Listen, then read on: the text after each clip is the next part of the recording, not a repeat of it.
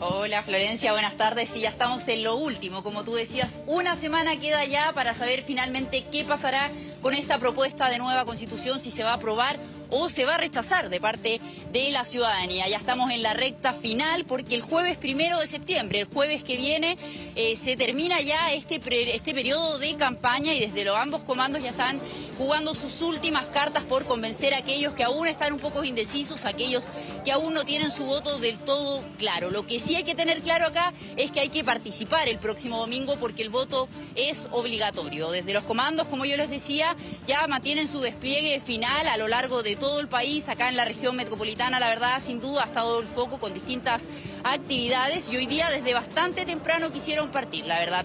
Desde el apruebo comenzaron a eso de las ocho y media de la mañana en el Teatro Caupolicán con un caupolicanazo feminista por el apruebo. Ese fue el nombre de la actividad con el que quisieron dar inicio ya a este último fin de semana de campaña donde participaron distintas mujeres, figuras políticas del mundo de la cultura, de la música, de diversas áreas, la verdad que se quisieron reunir ya para dar de, cierta forma ya cierre a esta eh, campaña en esta última semana que les queda de cara al plebiscito de salida. Nosotros estuvimos en esa actividad compartiendo ya con algunas de las figuras que llegaron hasta el Teatro Caupolicán y les quisimos también consultar sobre esta actividad, sobre cómo preparan también lo último de campaña. Pasemos a escuchar las declaraciones eh, de esta mañana. Para nosotras es transversal y, tremendamente importante señalar que esta constitución avanza no solamente en temas de paridad, ¿no? en temas de participación política y representación política, sino en temas sustantivos de la vida, en poder tener una vida libre de violencia, poder tener nuestra propia, o sea, nuestra autonomía sobre nuestros cuerpos, sobre el derecho a decidir, sobre el derecho a tener una educación sexual integral, sobre el derecho también a una vivienda digna y el reconocimiento que históricamente se ha invisibilizado el trabajo de cuidados. Para nosotras esas son centralidades eh, y, que y que queremos manifestar abiertamente en esta lectura colectiva que nos convoca hoy en el Capulcanazo Feminista desde los pruebos hoy día se centraron en esta actividad feminista, destacando ciertas normas de la propuesta de nueva constitución, pero también durante esta jornada y mañana tienen preparados ciertos apruebazos, convocatorias eh, masivas ya en distintos puntos eh, del país para desplegarse ya y llegar hasta los rincones eh, más difíciles de llegar incluso de nuestro país para poder convencer a aquellos votos que aún están indecisos. Desde el rechazo, por supuesto, también mantienen su despliegue, han querido llegar a las distintas eh, personas que aún no tienen su voto claro, también tratar de convencer a otros que de cierta forma están en esta duda, en esta disyuntiva ya de cara al plebiscito de salida y durante esta semana fíjense que han mantenido un despliegue más bien en el sector rural. Ellos quieren mantener acá ciertas tradiciones, han desplegado en distintas convocatorias, en caravanas ya donde eh, se convocan a participantes eh, del mundo rural, gente del campo. Esa es la convocatoria que han hecho y que también se espera para este fin de semana, pero además ya hay preparado para unos pocos minutos más una convocatoria con jóvenes por el rechazo. Ese es el llamado que quieren hacer ya para llegar a distintas edades ya de a este plebiscito de salida, entendiendo que acá cada carta jugada cuenta para estos últimos siete días que quedan para el próximo 4 de septiembre. Nosotros estuvimos conversando también con el vocero de la Casa Ciudadana del Rechazo, Claudio Salinas, y los quiero invitar a escuchar parte de sus declaraciones. Durante estos últimos días de campaña seguiremos en terreno con nuestros vecinos, con nuestras vecinas recorriendo las calles, las ferias, para llevar este mensaje de esperanza. Pero también tenemos grandes hitos. Primero, mañana domingo, en el Parque de las Esculturas a las 11 de la mañana, vamos a formar una gran bandera humana en donde todos vamos a representar ese Chile que queremos seguir avanzando. Y este jueves, primero de septiembre, el último día de campaña, vamos a hacer un acto de cierre ciudadano, en donde vamos a reflejar todos los movimientos y causas ciudadanas que no fueron representadas por esta convención, pero que queremos dar un mensaje de esperanza y amor de seguir avanzando en Chile que queremos construir. Claro, quedan poquitos días ya para este histórico 4 de septiembre. Vemos que las, eh, los dos comandos, las dos campañas están con todo en la calle. Pero yo te quería preguntar, Rocío, justamente cómo se está preparando o, cuál o cómo está afinando los últimos detalles, de tanto el CEPER como el gobierno. Eh, sí, Florencia, la verdad, durante esta semana pudimos ver bastantes declaraciones tanto del gobierno llamando a la participación, a informarse ya de cara al plebiscito de salida, preparando también lo que va a ser el transporte para el próximo domingo. Ya anunciaron que el transporte público va a ser gratuito. La idea es acá que haya un despliegue máximo de los conductores de micro, por ejemplo, de que el metro también esté en su máxima capacidad, como si fuera eh, día hábil, para que todos los ciudadanos puedan llegar a sus locales de votaciones, no haya problema, entendiendo además acá que desde el CERVEL ya hubo un cambio en la georreferencia de los locales de votación de cada persona, entendiendo que la mayoría debería estar más cerca de su local de votación, haciendo más accesible ya esta llegada, entendiendo que el voto es obligatorio para este plebiscito de salida. Desde el CERVEL también, la verdad, hicieron un anuncio eh, bastante importante ayer, recalcando acá que el voto es obligatorio. Eso es algo muy importante porque también hay multas. Para aquellos que no quieran ejercer su derecho a voto, el próximo domingo arriesgan una multa que llega hasta las 3 UTM, es decir, cerca de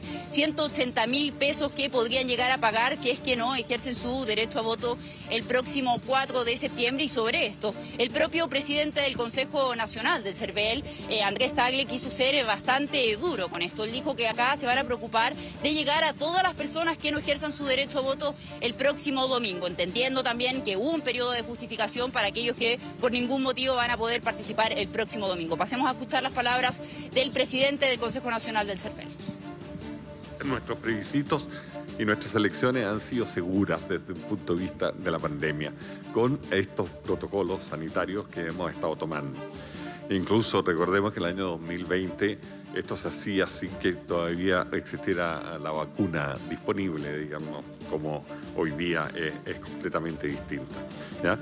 Eh, eh, así que damos garantía a todas las personas, incluyendo personas mayores, de que van a tener, digamos, eh, certeza con estas formas de no contagiarse bastante claras ya las declaraciones eh, del CERVEL a una semana del plebiscito de salida. El voto es obligatorio para todos aquellos ciudadanos que tengamos nuestra residencia en territorio nacional. Distinto es para los votantes que se encuentren viviendo en el extranjero. Aquellos tienen la opción de votar de forma voluntaria. Solo el caso excepcional es para ellos acá, además de las personas que ya tengan justificación por estar a más de 200 kilómetros de su lugar de votación, por ejemplo, o por alguna enfermedad que les impida poder participar en este plebiscito de salida. Otro de los puntos importantes también a recordar acá es que pese a que uno pueda tener el carnet vencido o el pasaporte incluso para este próximo eh, domingo, pueden votar de todas formas. Aquellas personas que tengan su carnet o pasaporte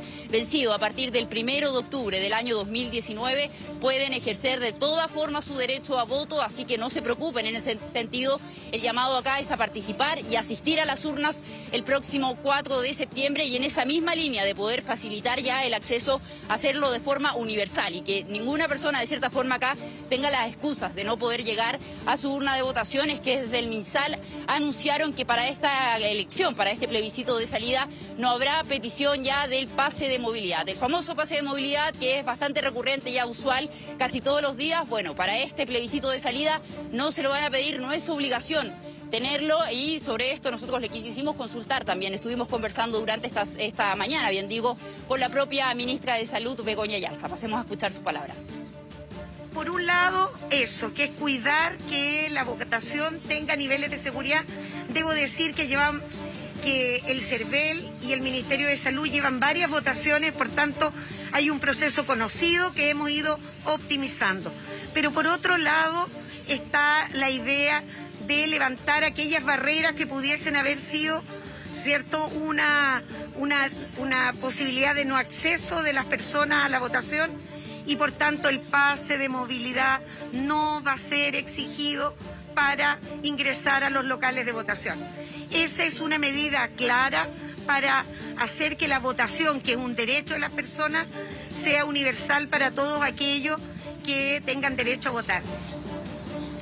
Levantar barreras para dar mayor accesibilidad a todos los ciudadanos y ciudadanas para este próximo domingo, el 4 de septiembre, donde ya se va a esclarecer finalmente si se aprueba o se rechaza esta propuesta de nueva constitución. Eso es bastante importante recalcarlo porque la papeleta del próximo domingo es si se aprueba o rechaza la propuesta de nueva constitución. El camino a seguir, gane la opción que gane, se verá posterior ya al plebiscito de salida, entendiendo acá que el mundo político tendrá las claves ya para ponerse de acuerdo por cómo continúa el proceso constituyente para nuestro país. Así que Florencia, llamados a participar el próximo domingo, a informarse también sobre la propuesta de nueva constitución y llegar también a las urnas, entendiendo acá los distintos puntos de accesibilidad que quisieron dar desde el CERVEL, desde la ciudadanía, también desde los municipios que van a estar a disposición ya para que haya una gran convocatoria, una gran participación que incluso podría marcar ya un cierto pic histórico para nuestro país desde el próximo eh, domingo. El llamado también es a recordar el horario. Las mesas de votación van a estar abiertas desde las